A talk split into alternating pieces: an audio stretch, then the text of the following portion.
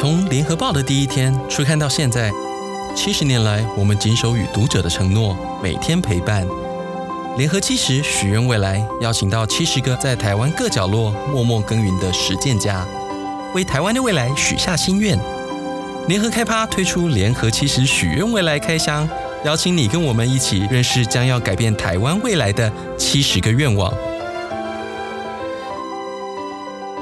联合报的社庆是九月十六号，从九月十号周五起到九月十六号礼拜四，每天都有一整张的报衣。那还有在浏览器打入 udn 七零点 udn.com，大家在这则 podcast 简介也会有看到连结，就看到我们联合七十许愿未来的磅礴制作。各位听众好，我是英哲，延续上集，今天联合开趴，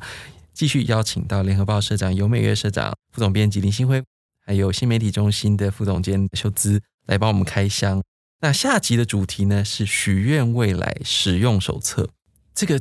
许愿未来其实是刚刚讲到的一个计划，所以它其实可以使用的。呃，对，它其实我们有设计一个 Google 表单，因为我们总共有七十个许愿人嘛。那其实读者看完之后，看完这些许愿人的故事，你可以就是按我要一起响应。那响应这个连接可以到一个 Google 表单，它可以让你去选。那我要响应哪个愿望呢？我想支持哪一个人的许愿？当然，有些愿望它是需要呃资金的支持，那你可以选择你想捐款给这个许愿人。那有些愿望它是需要一起倡议，比如说他可能要推动修法的改变，你也可以加入说我我想要一起推动这个修法，或者是说呃有些愿望他可能需要一些资源的投入，那种资源可能不一定是金钱，因为其实像呃其中有一个那个许愿人潘仁豪。潘仁豪他一直在做那个远距医疗的工程，然后他就有在愿望里面讲到说，他是在做 WaCare 嘛，那那个 WaCare 他有讲到说，好像在那个远端技术面上操作，他有一些困难，然后就才上线一天就收到那个神通电脑工程师主动回馈说，诶，他可以帮他解决技术的问题，这样，那我们会把这些收集下来。读者想要响应的东西，我们会全部回馈给这些许愿人。我们也不是接受捐款啊，我们只是把大家想要捐款或者想要呃支援的一些呃联络方式，我们会转借给这些许愿人，然后让许愿人跟他们联络这样子。那当然，我们也会定期追踪，就是这些愿望的实现过程。因为现在许愿才刚开始嘛，所以现在其实所有的愿望都在执行中，还没有完成。这样，那因为社长有吩咐说，我们至少要追踪一年以上。那当然，有些企业它也在这个 pool 里面嘛。那其实这些企业跟其他的素人许愿人之间，他们其实也可以互动、互相支援、互相帮忙。对，我觉得这是一个很大的许愿池。呃，整个。报道的制作过程，还有我们拍了影音，我们的影音也拍得非常精彩。包括我们上集有提到的台积电刘德英，还有所有的企业都跟我们一起拍了影音，那拍得非常漂亮。这个过程中有没有可以跟我们分享？我可以先分享几个我觉得很有趣的故事。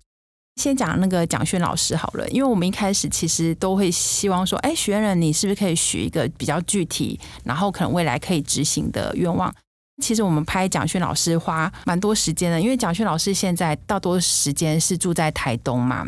尤其疫情期间他都在台东。那那时候我们就是娱乐事业部的团队，整个就是大批人马，跟蒋勋约了很多次到台东去拍摄他。蒋勋老师他沟通的愿望是，他希望空气的健康，就是阳光的健康、水的健康，然后土地的健康。他希望说我们可以人。人这件事情可以多跟自然互动，对，所以他在讲的是一个非常的，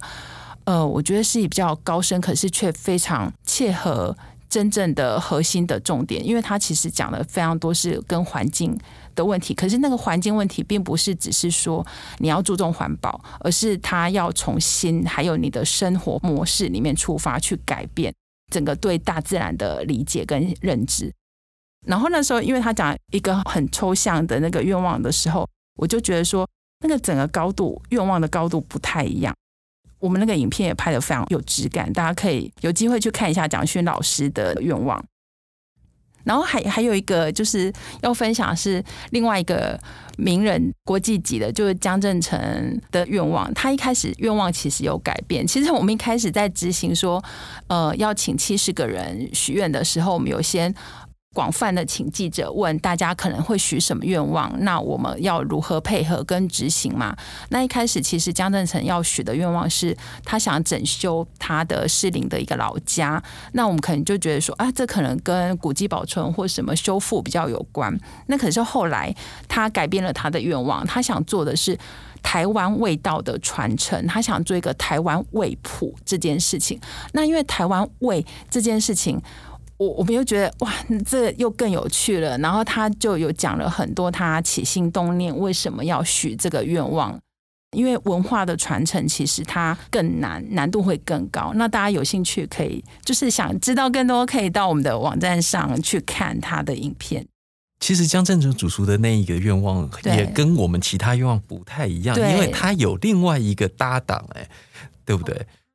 呃，也不是搭档，就是。他为了要做台湾味普这件事情，其实他有去拜访了很多人，然后寻找协助跟认同，包括他有去找那个童子贤，然后他有去跟唐凤就是咨询这样子。对，所以他所以那个影片里面会有他们交换交流、交换意见的那个过程。我补充一下，因为江振成提到要做台湾味普哦，但是他觉得以他一己之力，可能也有一些困难。那我们觉得这确实也是个有个难度，因为什么叫做台湾味？它可能需要一个认证的过程，或者是要有一个比较公信的过程。那所以他那个时候就提到，就说他希望透过我们的协助安排，可以跟一些呃呃情谊，希望他们能不能参与。所以特别安排了那个童子轩董事长，童子贤董事长也很有意思哈，所以他也参与，然后。他也是希望能够去拜访一下汤凤政务委员，所以我们也做了一些安排。这是一个还蛮重大的一个工程，很不容易，所以我们也是希望透过这样的一个许愿，能够逐渐的往下走，好让真正的台湾味谱。对，可以可以谱出来。对，对，可是我还没有去过江振成的餐厅吃饭呢，是这样。诶，但是他再来好像还是会参加我们的五百趴，对不对？对对对，请他密切注意我们五百趴再来的活动。那呃，慧慧副总，你这看了这么多文章，哪哪些人让你印象深刻？我们包衣团队在不断的开会，然后再去发想怎么去把这些故事烙在纸本上的过程当中，结果发现没有医护团体这个事情。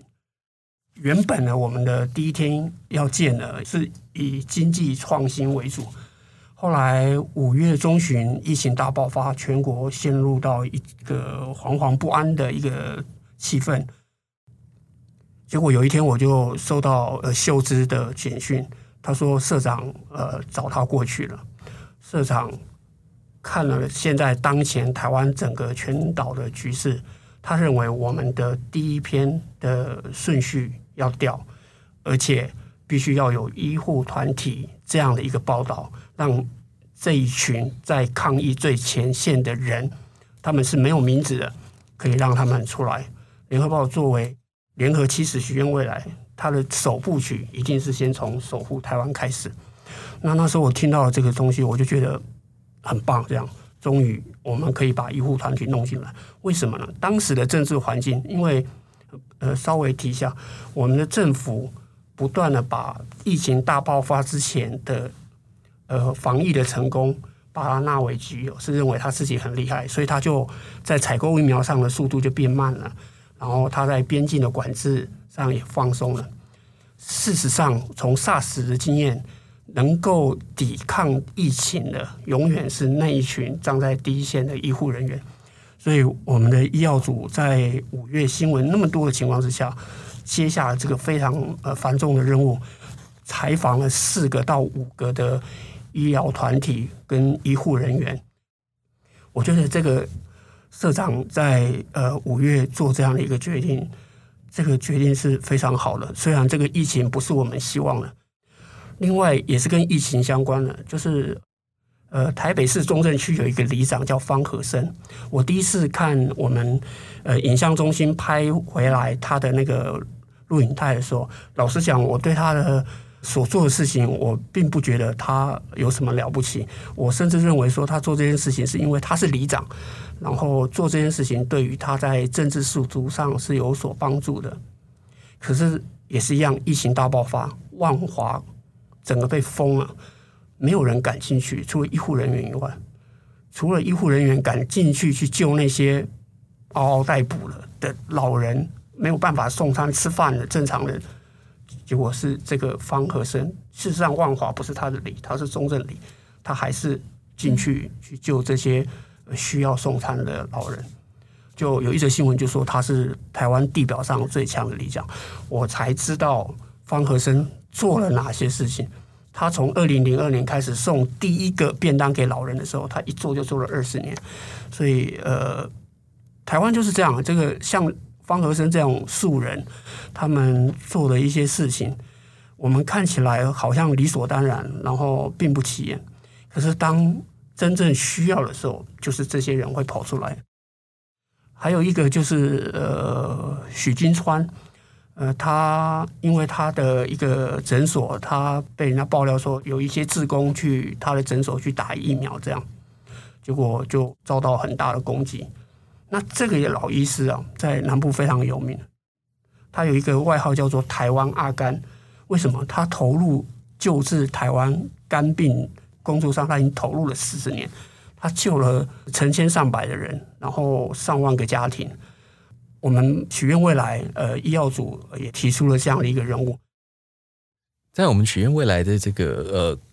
许愿的名单里面，刚刚听到都是看听起来，虽然有些像是方和生里长是呃属于我们在一开始列的时候把它列入类素人的这个概念，但其实他刚刚刚听到侯伟副总讲，他光送便当也做了二十年。那我们在这个过程刚刚呃。上集我们也提到说，我们特别注重的这个年轻人的这一块，其实这次呃也因为疫情的关系，然后跟年轻人的互动，我们有很多不一样的这些火花。例如我们的演艺代表，是不是也是其实差一点就进不了我们名单？对，我必须讲一下，其实我们这个名单，因为要符合那个联合国十七项永续指标，它其实还蛮严苛的。像我们的。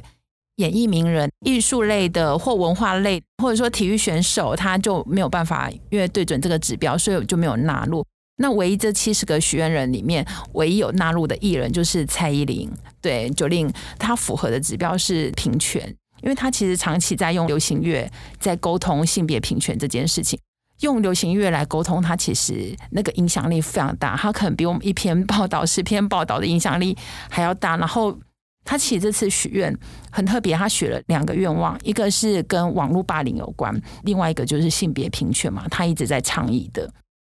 决定比较特别是，因为他其实已经很久很久没有接受平面媒体的报道了，所以他这次会愿意接受采访，是因为我们做的这个许愿企划，他觉得他好像可以出来说说话，然后为台湾下一个七十年许下他的心愿，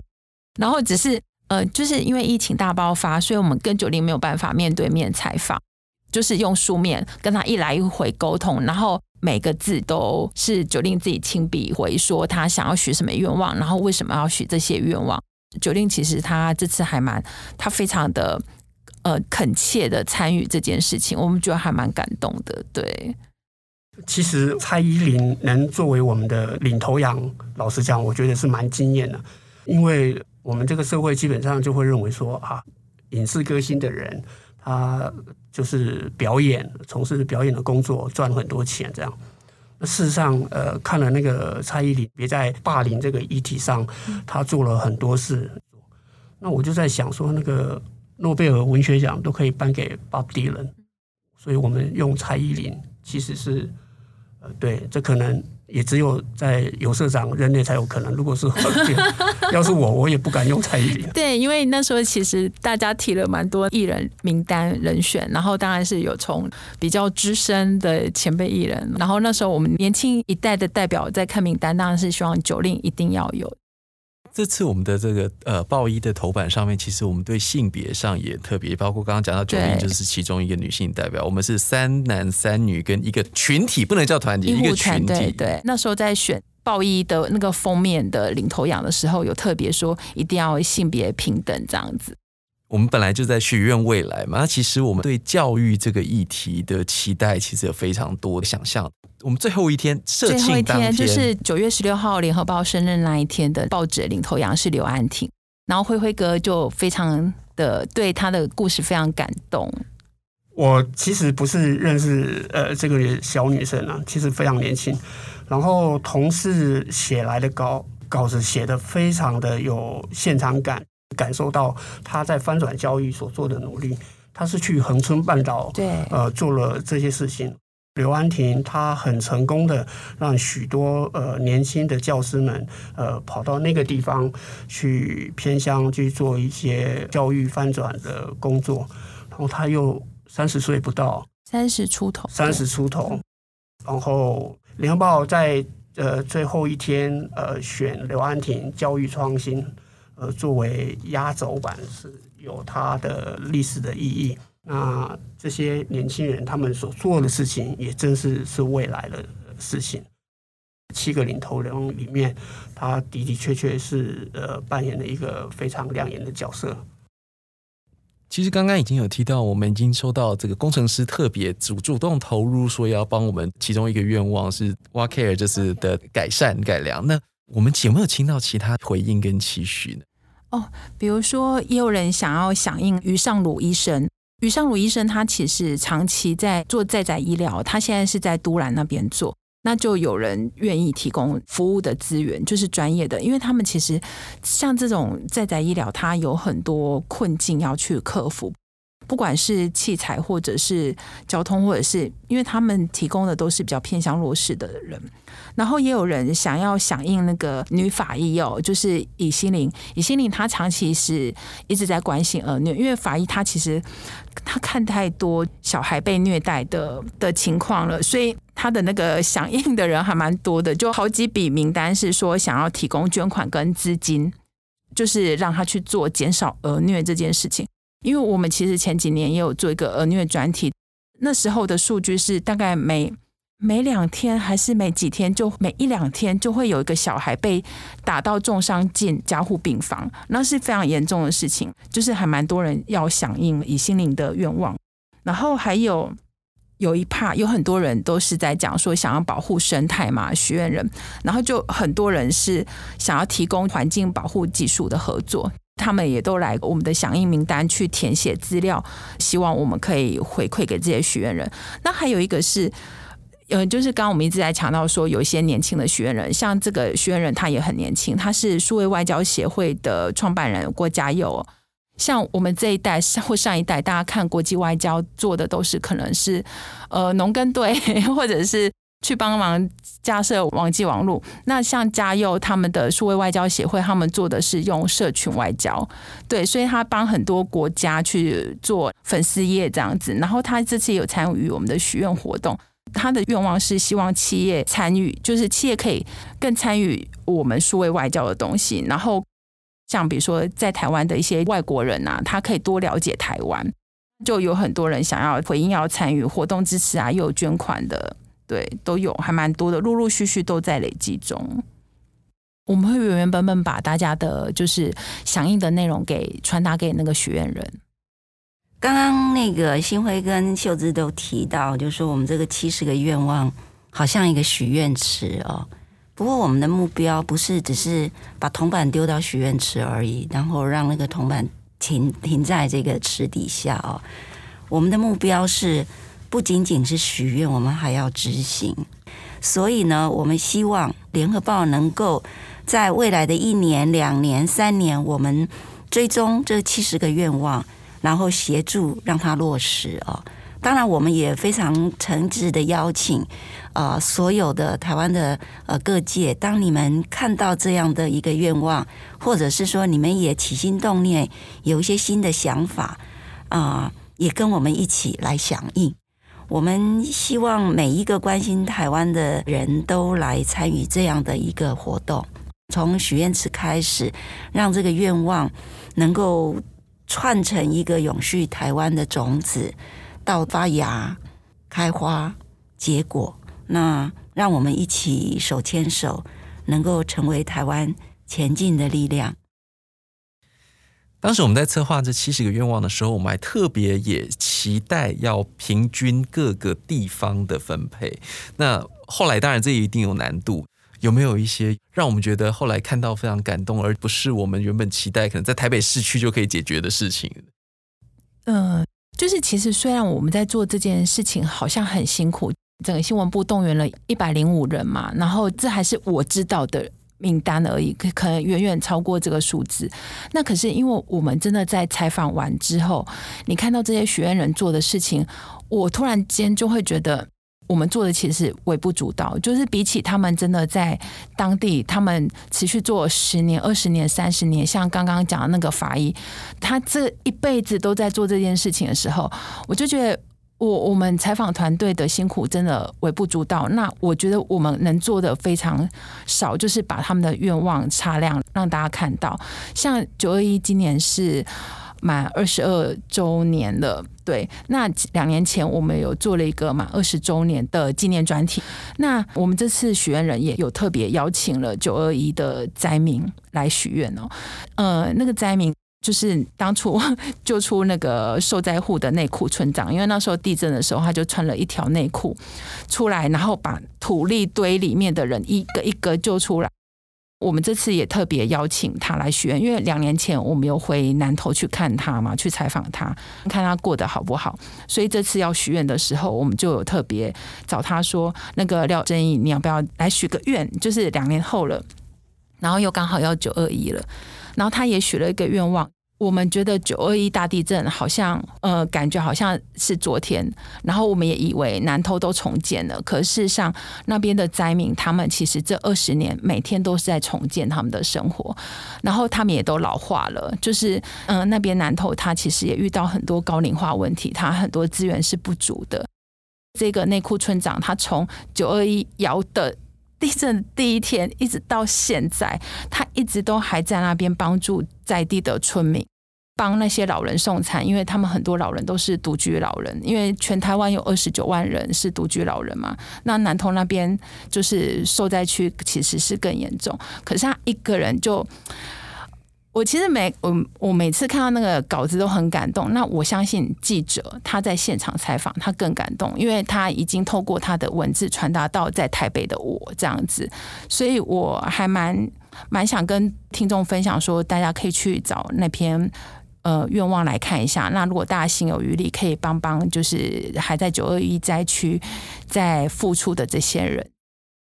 我们这一次七十年的呃呃。社庆哦，董事长送了我们每一个同事一个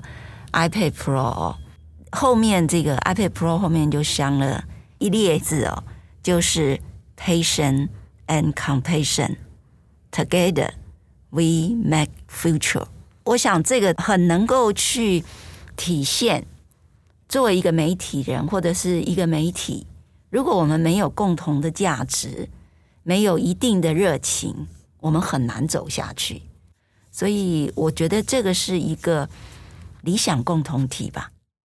补充一下，我们呃，我算了一下，呃，就是七十个许愿人，总共有四十八位记者呃去执行采访。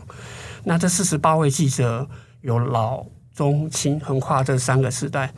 那老中呃，我比较熟，所以对于他们能够完成这样的一个采访。跟他们呃采访的实力，我其实一直不怀疑。但是我对于有年轻人参与，而且他们能够交出这么有感的故事，我觉得蛮高兴，也蛮开心的。这代表什么呢？就是联合报长期以来采写的传统的精神跟文化，是一棒一棒的接下去。我们在当菜鸟记者的时候，那个资深记者真的是。手把手的拉着我们往呃前面走，这样。那后来媒体环境变得变得差了，竞争也非常的激烈，所以年轻人进来媒体这一行，可能他没有办法赶上像更上一代的那种媒体呃的融景。但即使是如此，联合报仍然用很多的方面去让年轻的记者认为，作为一个媒体记者，仍然有他的成就跟呃自我满足。呃，我们可能每一个记者呃可以写上上千个、数百则新闻，那可能有几则是你非常开心的头版头的独家。但是像执行这么大的呃专题报道，而且用呃报一的形式去呈现，那肯定会是在每一个记者的生涯里面会被记住的一次经验。我发现透过这个联合其实许愿未来这样的一个采访，其实我并不担心呃，当老灵魂一退休之后，会不会青黄不接。完全不会，因为我们的那些年轻的记者，他们所怀抱的初心，其实是会比老记者更强烈。因为这次这个专案啊，老中青都有参与。那数位部队的部分，就是像网站，我们这次总共做了七十九个网页，它其实是一个很大规模的过程。那我们的团队其实平均年龄不到三十岁。如果说平均年龄有超过三十岁，大概就是我拉高了他们那个平均数哦。就是他们其实都非常非常年轻，然后他们对于做这种周年的大型专案，我比如说，他们其实是非常兴奋，而且充满的很大热情。我要感谢的就是说，因为我是夹在中间，我是中生代嘛，我上有老下有小。那我在带领小小小朋友在做这个，他们充满热情在做这件事情的时候，我很感谢我上面的所有的长官，给我们很大的发挥创意的空间。我们其实，在做作品的时候，我们已经折磨自己很多次。我们官网也是做了五六种版本，尝试过了，然后做出最好的。那这期间，其实我觉得上面的长官都很尊重我们的专业。就是在这里，我觉得数位制作可以有这么好的成果，是因为对，很感谢给我们空间。我可以再讲一句啊，加一点钱更好。虽然我没有参加到制作团队，但是从外面看，就觉得说这是一个非常厉害的一个情怀。那我们也希望大家透过看这些专题报道，还有看到这些愿望，我们可以跟这些许愿人一起加一。欢迎大家每个人都成为那一个加一。谢谢。谢谢。